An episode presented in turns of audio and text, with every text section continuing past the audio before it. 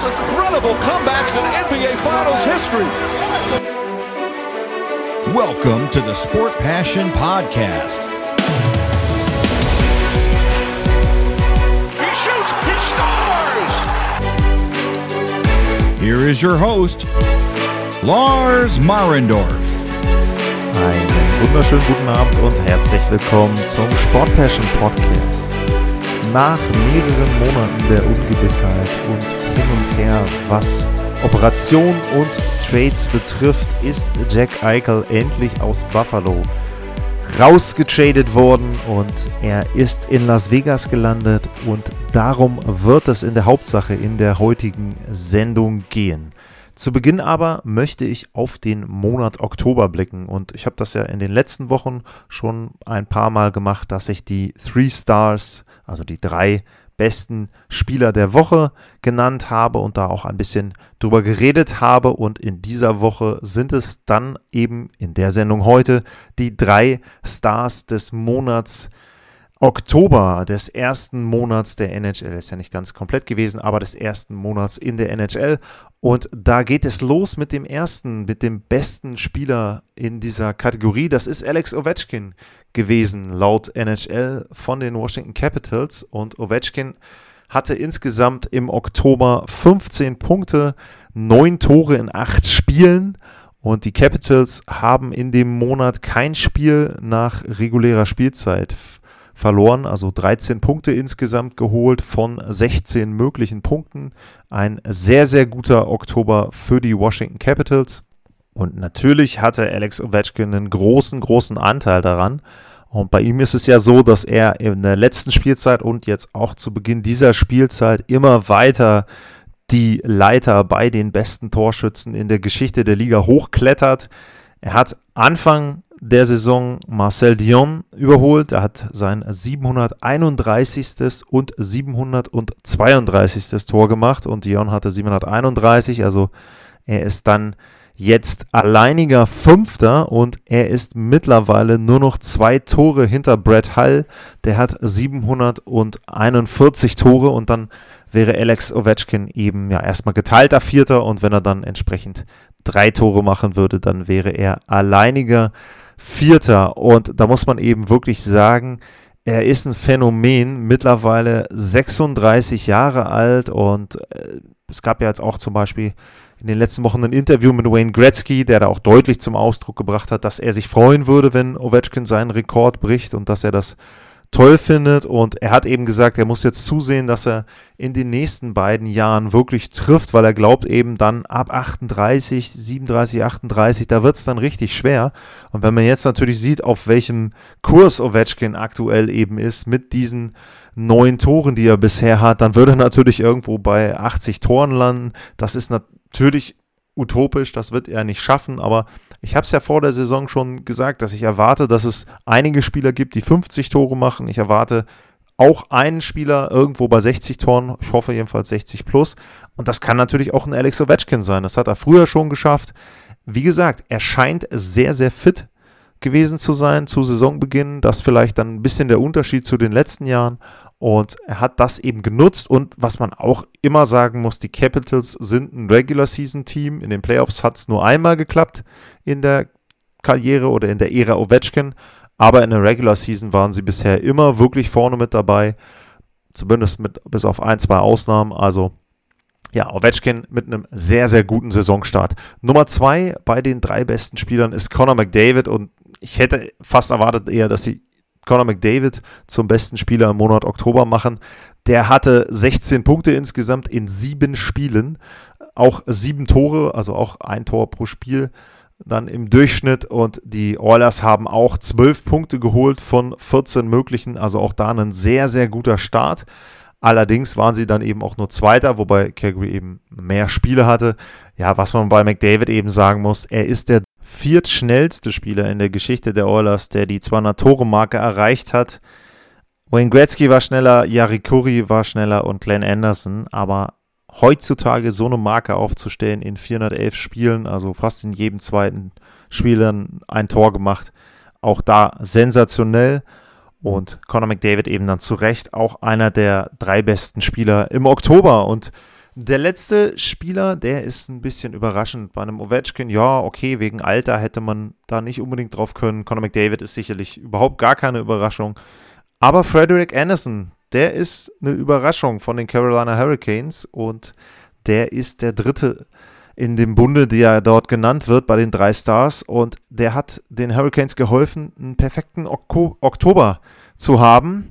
Er hatte einen Rekord von 7, 0 und 0, 1,29 Gegentore pro Spiel und eine Fangquote von 95,6 Prozent mit einem Spiel zu 0. Also wirklich einen sehr, sehr guten Oktober. Man muss aber auch sagen, Anderson hatte eben in Toronto auch schon mal gute Phasen und dort eben dann in den Playoffs regelmäßig Probleme. Deswegen schaut man mal und wartet mal ab, was man da dann am Ende als Ergebnis hat, unterm Strich, aber sensationell natürlich jetzt der Monat Oktober. Und dann hat die NHL nicht nur die drei besten Spieler ausgezeichnet im Oktober, sondern auch den besten Rookie. Und da muss ich sagen, da bin ich überrascht, denn der beste Rookie der NHL im Monat Oktober 2021, der kommt aus Deutschland. Die NHL hat tatsächlich Moritz Seider zum ersten Rookie of the Month in dieser Spielzeit ernannt. Und Seider hat bei den Detroit Red Wings acht Vorlagen gegeben im Monat und das in neun Spielen. Für einen Verteidiger schon ein sehr, sehr ordentlicher Wert. Nur Lucas Raymond, sein eigener Teamkollege, der war besser, was das Scoring betrifft. Der hatte insgesamt neun Punkte in neun Spielen. Hatte auch das eine Spiel mit seinem Headcheck, aber bei Seider hat man, glaube ich, auch so ein bisschen die Konstanz belohnt. Er hat eine Eiszeit gehabt von 22 Minuten und 26 Sekunden, was ja auch schon jede Menge Eiszeit ist für so einen jungen Spieler und für einen 20-Jährigen. Und wenn man eben bei Seider guckt und auch auf das Scoresheet guckt, dann gab es nur sein allererstes Spiel, da hat er zwei Vorlagen gehabt und danach mit Ausnahme von zwei Spielen immer eine Vorlage. Also sehr, sehr konstant. Er war sehr, sehr konstant involviert, dann auch mit in der Offensive von den Detroit Red Wings. Und ich glaube, das hat man dann eben dort auch positiv bewertet und deswegen Moritz Seider da zum Rookie of the Month Oktober erklärt. Dann gibt es noch zwei Themen zu den Montreal Canadiens. Zum einen ist es so, dass Carey Price zurück erwartet wird. Dominic Ducharme hat gesagt, dass man wohl glaubt, dass er aus dem NHL, NHL PA Player Assistant Program rauskommt, also dass er dort am Samstag eben dann dieses Programm verlässt. Und dann könnte Carey Price eben auch wieder für die Canadiens spielen. Die hatten ja einen sehr, sehr schlechten Start. 2 und 8 stehen sie im Moment. Und äh, das würde ihnen natürlich helfen, wenn Carey Price dort eben dann wieder als Torhüter zur Verfügung stünde. Aber man muss auch sagen, er hat sich im Juli operieren lassen am Knie. Und da ist es eben auch fraglich, in welcher Form und in welcher Verfassung er sich befindet. Und da muss man jetzt auch erstmal gucken, wann er denn wirklich dann in Game Shape ist und für die Canadiens auf dem Eis stehen kann. Aber das wäre eine positive Nachricht. Nicht so positiv waren die Nachrichten für Cole Caulfield. Der wurde von den Montreal Canadiens in die AHL zu den Laval Rocket ja, runtergeschickt und das ist natürlich ein Signal dafür, dass man nicht zufrieden ist mit der Art und Weise, wie er die Saison begonnen hat. Aber auch da muss man eben sagen, Vorsicht ist geboten, denn wir reden hier über einen 20-jährigen Rookie. Ich hatte den ja auch sehr, sehr hoch gerankt bei mir in meinen, meiner Vorschau und auch erwartet, dass er da beim Thema Rookie of the Year ein schönes Wort mitsprechen wird. Da habe ich mich geirrt. Aber denke, das ist auch verständlich, dass Cole Caulfield noch nicht so gut ist. Er hatte letztes Jahr zehn Spiele in der Regular Season mit fünf Punkten. Dann hat er sensationelle Playoffs gehabt für so einen jungen Spieler. 20 Spiele, 12 Punkte. Natürlich wesentlich über den Erwartungen, aber das galt ja für die ganze, ganze Mannschaft. Und wenn man jetzt eben dann das erste Mal so eine Krise hat als Team, dann ist es natürlich umso schwieriger für einen Rookie, für einen jungen Spieler, da dann eben so ein bisschen vielleicht den Halt zu finden, dann auch die Form irgendwo wieder ein bisschen wiederzufinden und dementsprechend glaube ich, eine gute Entscheidung der Montreal Canadiens, dass man Caulfield da eben runterschickt in die Nachwuchsligen, in die Minor Leagues. Und ihm da erstmal so ein bisschen auch aus der Schusslinie nimmt und ihm dann auch die Chance gibt, dort vielleicht dann sich Selbstvertrauen zu holen und Eiszeit zu holen eben. Und dann guckt man mal, ob man nicht Caulfield im Verlaufe der Saison irgendwann dann mal wieder bei den Canadiens sieht. Das war also ein kurzes Update zu den anderen Themen in der NHL in dieser Woche und dann geht's gleich los ins Detail in den Trade zwischen den Buffalo Sabres und den Vegas Golden Knights. Bis gleich.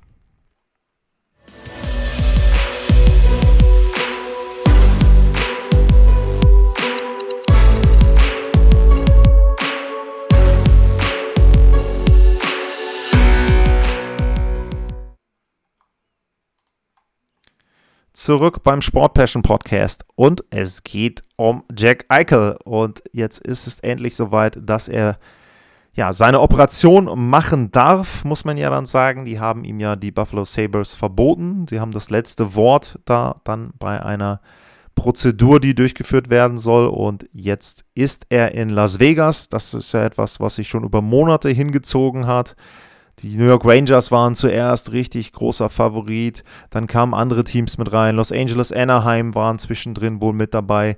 Zum Schluss waren es dann nur noch die Vegas Golden Knights und die Calgary Flames. Und Vegas hat dann am Ende sich Jack Eichel gesichert. Und die Vegas Golden Knights bekommen Jack Eichel und einen Drittrunden-Pick.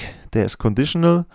Und die Buffalo Sabres bekommen dafür Alex Tuck, Peyton Krebs einen 2022 Erstrunden-Pick, wenn der nicht in den ersten 10 ist, und einen 2023 Zweitrunden-Pick.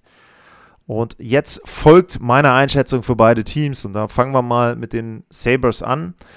Man muss da ganz deutlich sagen, dass Buffalo natürlich nicht aus einer Position der Stärke heraus gehandelt hat. Kevin Adams, der General Manager, hatte schon im Sommer das Problem, dass natürlich alle anderen Vereine wussten, Jack Eichel will weg. Das ist der erste Punkt. Und der zweite Punkt ist, Jack Eichel ist ein Spieler, den du nicht sofort einsetzen kannst. Er wird sich jetzt aller Voraussicht nach dieser Prozedur unterziehen und wie lange das dauert, da komme ich gleich dann beim Vegas-Teil noch dazu. Aber es ist eben so, alle Teams, die ihn haben wollten, mussten im Grunde dann zustimmen, dass er diese Prozedur machen kann und dass man ihn dann erstmal entsprechend nicht zur Verfügung hat. Das ist natürlich keine besonders gute Position und dafür muss ich sagen, ist der Deal insgesamt noch okay. Wenn man jetzt eben guckt, Alex Tuck ist ein Erstrundenpick, Peyton Krebs ist ein Erstrundenpick. Du hast noch die beiden anderen Picks mit dazu bekommen. Ein Erstrundenpick und ein Drittrundenpick. Das ist okay. Man muss natürlich sagen, der Erstrundenpick, der Top 10 protected ist, also der für die nächste Saison, das könnte natürlich schlecht sein, denn bei den Vegas Golden Knights ist es gar nicht mal so unwahrscheinlich, dass die zumindest Probleme in Richtung Playoffs bekommen. Aber wie gesagt, kommen wir gleich noch mit zu. Man muss aber eben gucken, okay, was hatte Buffalo für Chancen, welche Möglichkeiten hatte Buffalo und ich glaube, dass sie da einen ganz guten Deal rausgehandelt haben. War es der beste? Wird man wahrscheinlich nie erfahren, es sei denn, die anderen General Manager stecken das irgendwie der Presse oder den Medien dann. Und ansonsten muss man da eben auf Gerüchte vertrauen. Für mich ist der Deal immer gegeben unter den Rahmenbedingungen schon okay. Es ist natürlich nicht ideal, wenn du deinen ehemaligen Kapitän, muss man ja jetzt sagen, und designierten Franchise-Player tauschen musst. Aber es war eben so, es war dann eben irgendwann nur noch toxische Stimmung zwischen dem Camp von Jen, Jack Eichel und den Buffalo Sabres. Und von daher sind sie dieses Problem jetzt losgeworden. Der Trade hat noch ein anderes Problem verursacht. Sie waren nämlich unter dem Salary Cap Floor, dadurch, dass sie die das Gehalt, die 10 Millionen von Jack Eichel abgegeben haben. Da haben sie jetzt auch gleich noch gehandelt und haben sich äh, Johnny Boychuk oder beziehungsweise muss er deutlich sagen, den Vertrag von Johnny Boychuk von den New York Islanders geholt. Also da eben die Situation haben sie geklärt. Ansonsten, ja, was kann man zu den beiden Spielern sagen? Ähm, Alex Tuck ist ein Spieler, da muss ich ganz ehrlich sagen, bin ich irgendwie so ein bisschen Fan von. Der hat auch in den letzten Playoffs immer mal wieder Momente gehabt, wo er wirklich sehr, sehr gut den Vegas Golden Knights geholfen hat, wo er eben dann entsprechend auch da nochmal so in der dritten Reihe, zweiten, dritten Reihe, je nachdem, wo er dann gespielt hat, ihnen so ein bisschen ähm, ja, einen Spark gegeben hat durch die ein oder andere Aktion, also da auch sie vielleicht mal aufgeweckt hat oder beim Gegner für Unruhe gesorgt hat. Ähm, er hat 20 Tore gemacht schon mal einmal in der Saison 18-19, letztes Jahr 18 Tore in 55 Spielen. Also ich sage mal, wenn es wirklich gut für ihn läuft, dann könnte er auch an die 30 Tore mit rankommen, wenn er eine komplette Spielzeit spielen kann. Das auch ein Punkt. Er ist verletzt, er hatte eine Schulterverletzung, also er wird auch nicht direkt für die Buffalo Sabres auflaufen können. Aber ich glaube schon, dass er ein Power Forward ist, wenn man da so die Kategor Kategorie nennen will, der ihnen zumindest in den nächsten Jahren helfen kann. Er hat noch einen Vertrag bis 2026 für knapp 5 Millionen, 4,75 sind es. Und ich finde den Spieler okay, also äh, für mich einer der ja, besseren Spieler in den, wenn man mal über die Top-Spieler von Vegas äh, hinweg sieht, in den unteren Kategorien, die sie dort hatten. Also ich, mir gefällt er. Ähm, dann muss man sagen, Peyton Krabs. Ja, was kann man zu dem sagen? Der hat auch für Vegas jetzt letzte Saison schon gespielt, hat da vier Spiele gemacht, eine Vorlage, dies Jahr neun Spiele, gar keinen Punkt. Und ich glaube, man ist in Vegas einfach nicht zufrieden mit ihm gewesen. So, Krabs hat für die U18 von Kanada schon gespielt, für die U20 gespielt, hat da schon ordentliche Leistungen gebracht und auch für das äh, WHL-Team, für die Winnipeg Ice von Vegas, die Leistungen waren auch okay. Und bei ihm ist es eben so, da muss man jetzt gucken, vielleicht mit ein bisschen mehr Eiszeit dann eben in Buffalo mit ein bisschen mehr Möglichkeiten auch mal andere Spielsituationen zu sehen, die man ihm in Vegas eben nicht gegeben hat, weil man da ja auch ganz andere Zielsetzungen hat, denke ich, ist es schon so, dass äh, die Sabres damit auch wieder mit einem Erstrunden-Pick eine gute Chance haben. Erst, erst 20 Jahre alt, also das muss man ja auch mal so ein bisschen berücksichtigen, ist ja noch kein fertiger Spieler und dementsprechend muss ich sagen, eben auch okay für mich der Deal dass sie diesen Drittrunden-Pick den einen noch zurückgeben, muss ich sagen, habe ich nicht so ganz verstanden, aber gut, war dann wahrscheinlich Teil der Verhandlungen. Dann vielleicht noch so als Gesamtpicture, natürlich werden die Sabres da nicht besser und wer den besseren Spieler bekommt in einem Tauschgeschäft, ist so eine goldene Regel. Der hat den Trade auch gewonnen. Aber wie gesagt, Buffalo hatte nie eine Chance, irgendeinen Trade zu gewinnen, sondern es ging nur darum, möglichst viel rauszuholen und offensichtlich war das hier das Maximalangebot. Kommen wir zurück zu den Vegas Golden Knights oder schwenken wir rüber zu den Vegas Golden Knights, so muss man es sagen. Und da ist es natürlich jetzt so, das ist ein Deal, der passt wie die Faust aufs Auge, der passt wie ein Chip auf einen Roulette-Tisch in Vegas in einem Casino und das ist natürlich jetzt eine sehr, sehr gute Situation für die Vegas Golden Knights mit einem Sternchen dabei. Das Sternchen ist ganz klar, wie gesund wird Jack Eichel sein, wenn er die Prozedur durchgeführt hat. Ich hatte das ja schon erläutert, es gibt zwei Methoden, wie man diese Nackenoperation machen kann. Er hat sich jetzt für die, so wie ich es verstanden habe, Disc Replacement Prozedur entschieden, also wo dann eben ein künstliches Teil eingesetzt wird. Die andere Prozedur, wenn ich das mal laienhaft ausdrücken darf, war für mich, so habe ich es verstanden, dass dort etwas fixiert wird. Das sind eben zwei verschiedene Arten. Er ist der erste NHL-Spieler, der diese Prozedur durchführt. Das ist eben auch der Punkt, den die Sabres kritisiert haben. Es gibt halt keinen Referenzfall dazu. Und das wollten sie eben nicht. Sie wollten nicht, dass er, solange er bei den Sabres ist, dann eben dieser ja, Präzedenzfall dann wird. Und die Vegas Golden Knights haben dem zugestimmt. Die Zeitschiene soll wohl so sein, dass er wahrscheinlich noch diese Woche operiert wird. Und ab dem Zeitpunkt der OP sagt man, es dauert ungefähr sechs Wochen, bis er wieder Schlittschuh laufen kann.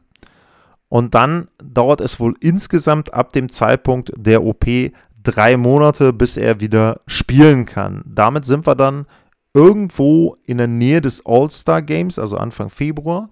Und dann kommt die Olympiapause, was in dem Fall ja für ihn selber vielleicht nicht ideal wäre, weil er gerne bei Olympia mitgespielt hätte, aber für den Heilungsverlauf und für die Möglichkeit, sich dann fit zu trainieren, ist das natürlich nicht schlecht, wenn du dann genau in diese Pause reinkommst und dann eben vielleicht mit ein paar Mannschaftskollegen, mit denen die eben dann nicht bei Olympia sind, trainieren kannst und dann langsam reinkommst nach der Olympiapause. Also Jack Eichler könnte dann irgendwann im Februar, wenn alles gut läuft, für die Vegas Golden Knights auflaufen.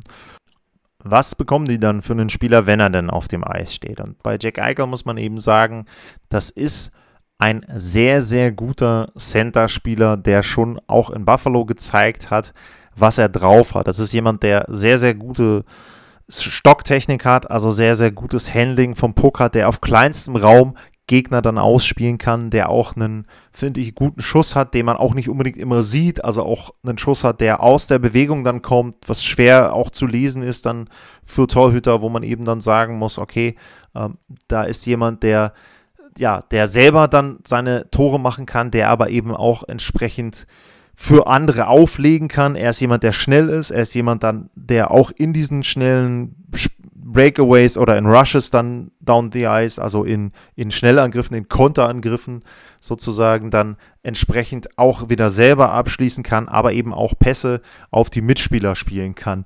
Ähm, Nummer eingeordnet in dem Draft, in dem er an Nummer 2 ausgewählt wurde, war ein gewisser Conor McDavid, die Nummer 1. Also muss man da natürlich sagen, sensationeller Draft dann, wenn man McDavid und Eichel vorne hat als Center, also was die Center betrifft, war der wirklich, wirklich gut, der Draft. Und er war zum Beispiel auch noch vorne mit Schmana. Äh, vorne wurde er verpflichtet. Also das eben mal so, so ein bisschen zum Einordnen, was er eigentlich für eine Kategorie Spieler ist. Dann habe ich gesagt, wenn er denn auf dem Eis steht, und das ist natürlich eben die große, große Frage für die Vegas Golden Knights, wenn alles gut läuft, habe ich Februar genannt, ob Anfang oder dann eben Ende. Ich denke dann eher Richtung Ende Februar. Nur die Frage, die man dann natürlich auch stellen muss, ist, wo stehen die Vegas Golden Knights dann und was für eine Saison ist es dann für die? Denn man muss natürlich gucken, Vegas hat im Moment sehr, sehr viele verletzte Spieler. Also wenn man jetzt einfach mal guckt, wer im Moment bei denen auf Long-Term Injury Relief ist, dann ist das eben Jack Eichel, Mark Stone und Max Pacioretty. Aber das ist im Grunde dann, ja, quasi fast eine komplette Reihe oder ist dann eine komplette Reihe, wenn du es so willst. Die drei könntest du als Nummer 1 Reihe dann auch zusammenstellen vorne und die fehlt ihnen im Moment so. Die fehlt ihnen bei Eichel noch ein bisschen länger, bei Pacioretty wahrscheinlich auch noch ein bisschen länger und bei Stone ist es nicht ganz klar, wie lange der ausfällt. Und es kommt jetzt wohl noch dazu, dass, wenn ich das richtig verstanden habe, William Carlson sich auch noch den Fuß gebrochen hat. Also der wäre jetzt im Moment der Nummer 1 Center und da sind sie natürlich jetzt dann ganz, ganz dünn besetzt. Und ich habe es ja in den letzten Wochen auch schon gesagt, die Oilers sind gut gestartet, Calgary ist sehr gut gestartet, also die Pacific Division ist plötzlich durch die Verletzungsprobleme der Vegas Golden Knights weit offen. Ähm, was sie geschafft haben, ist, dass sie mit Alex Tuck und Peyton Krebs natürlich zwei Spieler abgegeben haben, die jetzt nicht direkt in den Top 6 aktuell gespielt haben. Tuck hätte da vielleicht wieder gespielt, wenn er gesund gewesen wäre, aber der war eben auch seit Sommer verletzt. Also sie haben jetzt nicht noch mehr den aktuell schon sehr ausgedünnten Kader dezimiert selber. Aber wie gesagt, es ist halt ein Spielchen, wo du erstmal gucken musst, wann kommt er überhaupt zurück. So. Und dann kannst du natürlich sagen, wenn er nicht zurückkommen sollte dieses Jahr, dann kannst du es ja wahrscheinlich eh abschenken.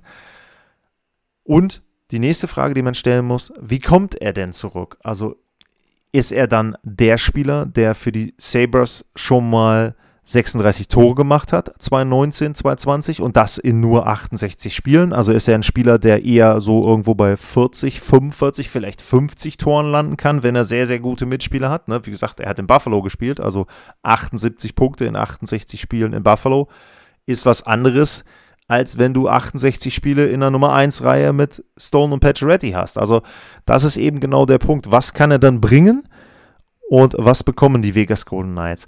Was man generell sagen muss, wenn man die Ausrichtung von Vegas sich anguckt und anschaut, was die machen, das ist jetzt ja die vierte Spielzeit in der NHL und man muss deutlich sagen, sie hatten ja das Ziel, innerhalb von sechs Jahren den Stanley Cup zu gewinnen und sie machen alles, was dafür notwendig ist und was ihnen möglich ist. Sie sind, wenn man jetzt in dieser Vegas Casino-Sprache bleiben will, sie sind halt all in gegangen. Sie haben jetzt wieder die Chips, die sie noch irgendwie zusammenkratzen konnten mit ein paar kleineren, ein paar größeren haben sie halt wieder auf den Tisch gelegt, haben gesagt, komm, wir hätten jetzt gerne statt der kleinen Summe, statt irgendwie vier Zahlen zu nehmen, nehmen wir jetzt einen großen Block, einen so einen viereckigen, größeren Chip nehmen wir und den legen wir jetzt auf die eine Nummer drauf, auf die neun von Jack Eichel und sagen, das ist jetzt unser Einsatz und da muss jetzt die Roulette-Kugel drauf fallen.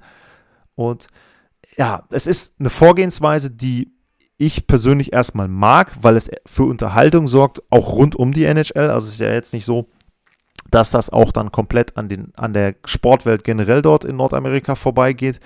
Und es sorgt eben einfach dafür, dass sie auch im Gespräch bleiben, dass sich auch wieder so ein paar Reibungspunkte bilden, dann eben, dass man eben dann auch, ja, da auch von außen drauf guckt, erwartet, Mensch, wie spielen die denn jetzt?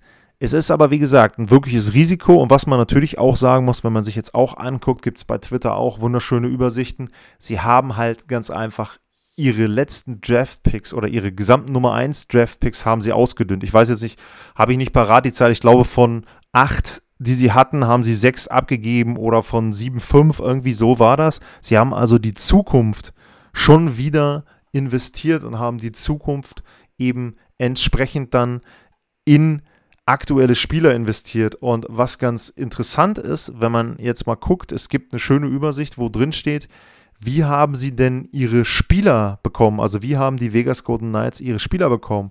wenn man da guckt, von 8 oder von 29 Spielern, die da im Moment aufgeführt werden, dann haben sie am Ende noch ganze vier über die Expansion bekommen. Das heißt also, dieser Kader, der im ersten Jahr sehr, sehr erfolgreich war, der im ersten Jahr das Finale um den Stanley Cup erreicht hat, den haben sie einmal auf links gedreht mittlerweile, haben ihn an den Stellen verbessert, wo sie meinten, dass er verbessert werden muss und sind jetzt eben ein Team, was um den Stanley Cup mitspielen kann, wenn es gesund ist, aber was eben auch keine große Tiefe mehr hat. Und das ist eben auch noch ein Punkt, muss man auch schauen, wie sich das dann auswirkt, selbst wenn Eichel gesund ist.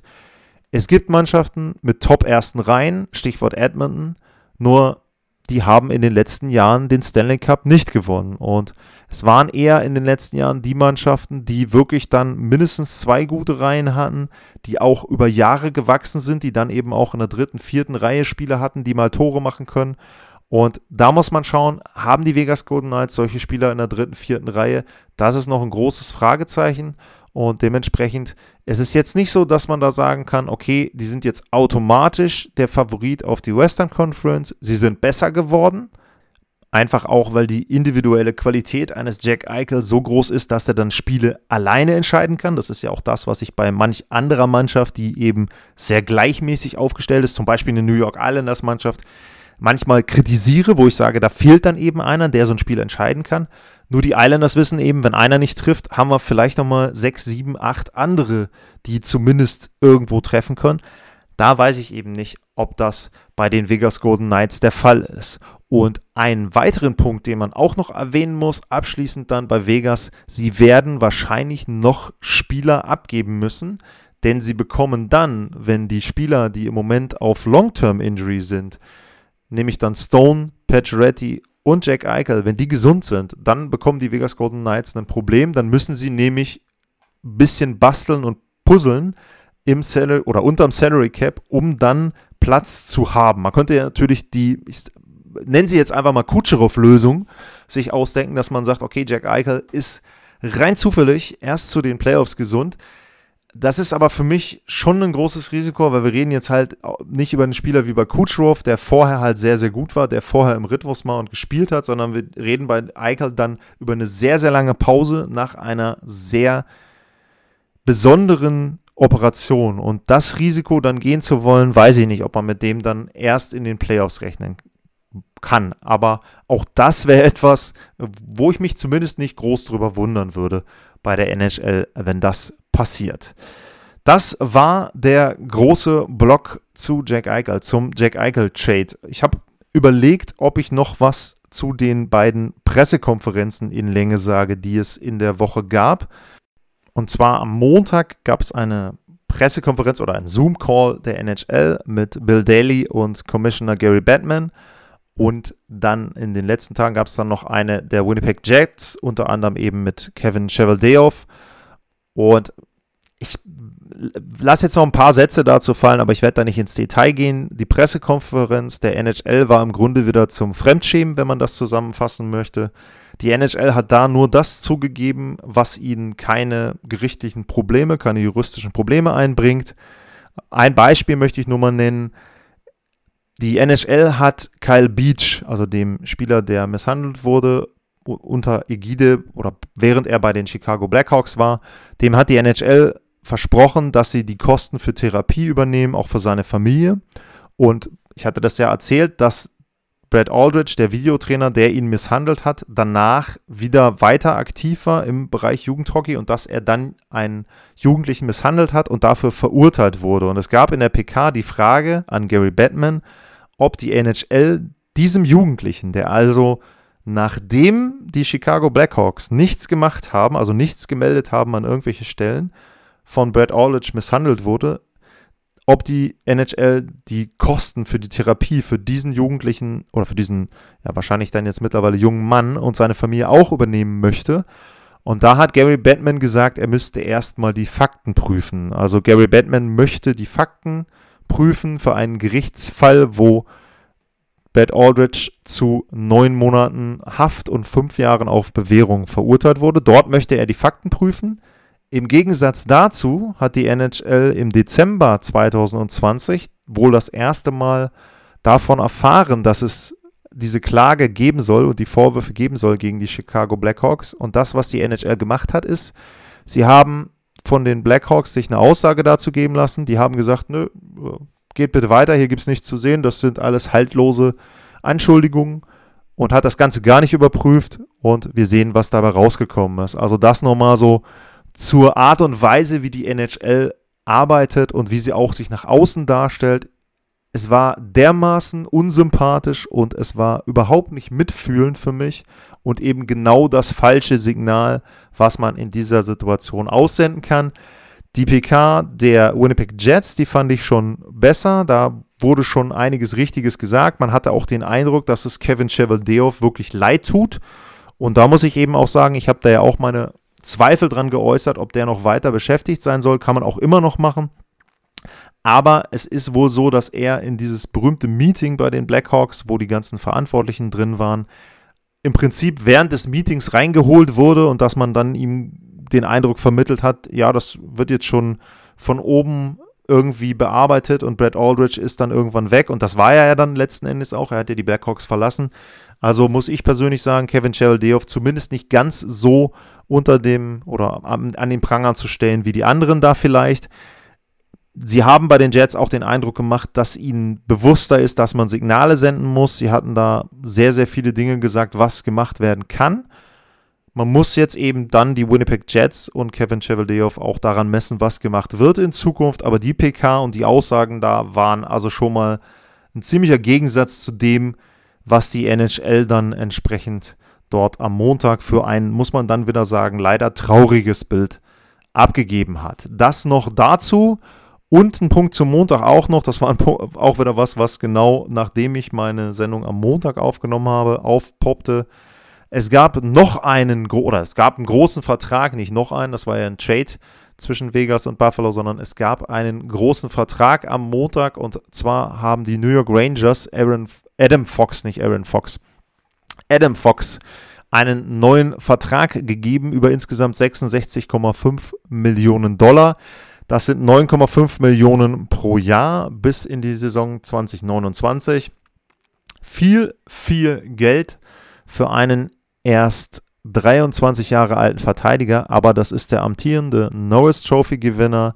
Das ist ein Spieler, der auch in dieser Saison schon wieder sehr, sehr gut losgelegt hat. Er ist auch wieder so ein Spieler, wo ich sage, das ist ein Unterschiedsspieler, der auch mal offensiv was machen kann, der vielleicht sogar auch in Richtung Offensive noch besser werden wird.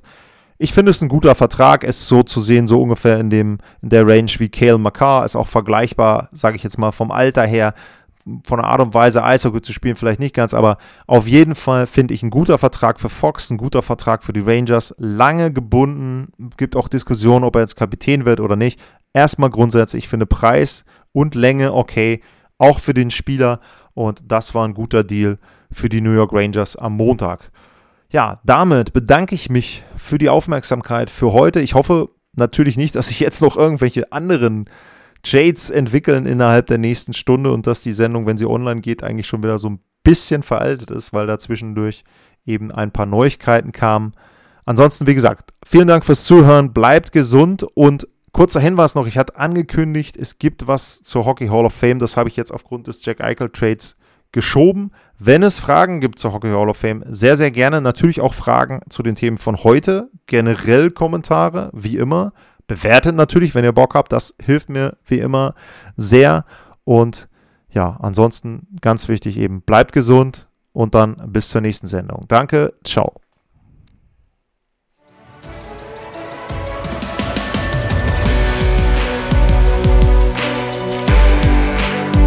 Sportliche Grüße. Das war's, euer Lars.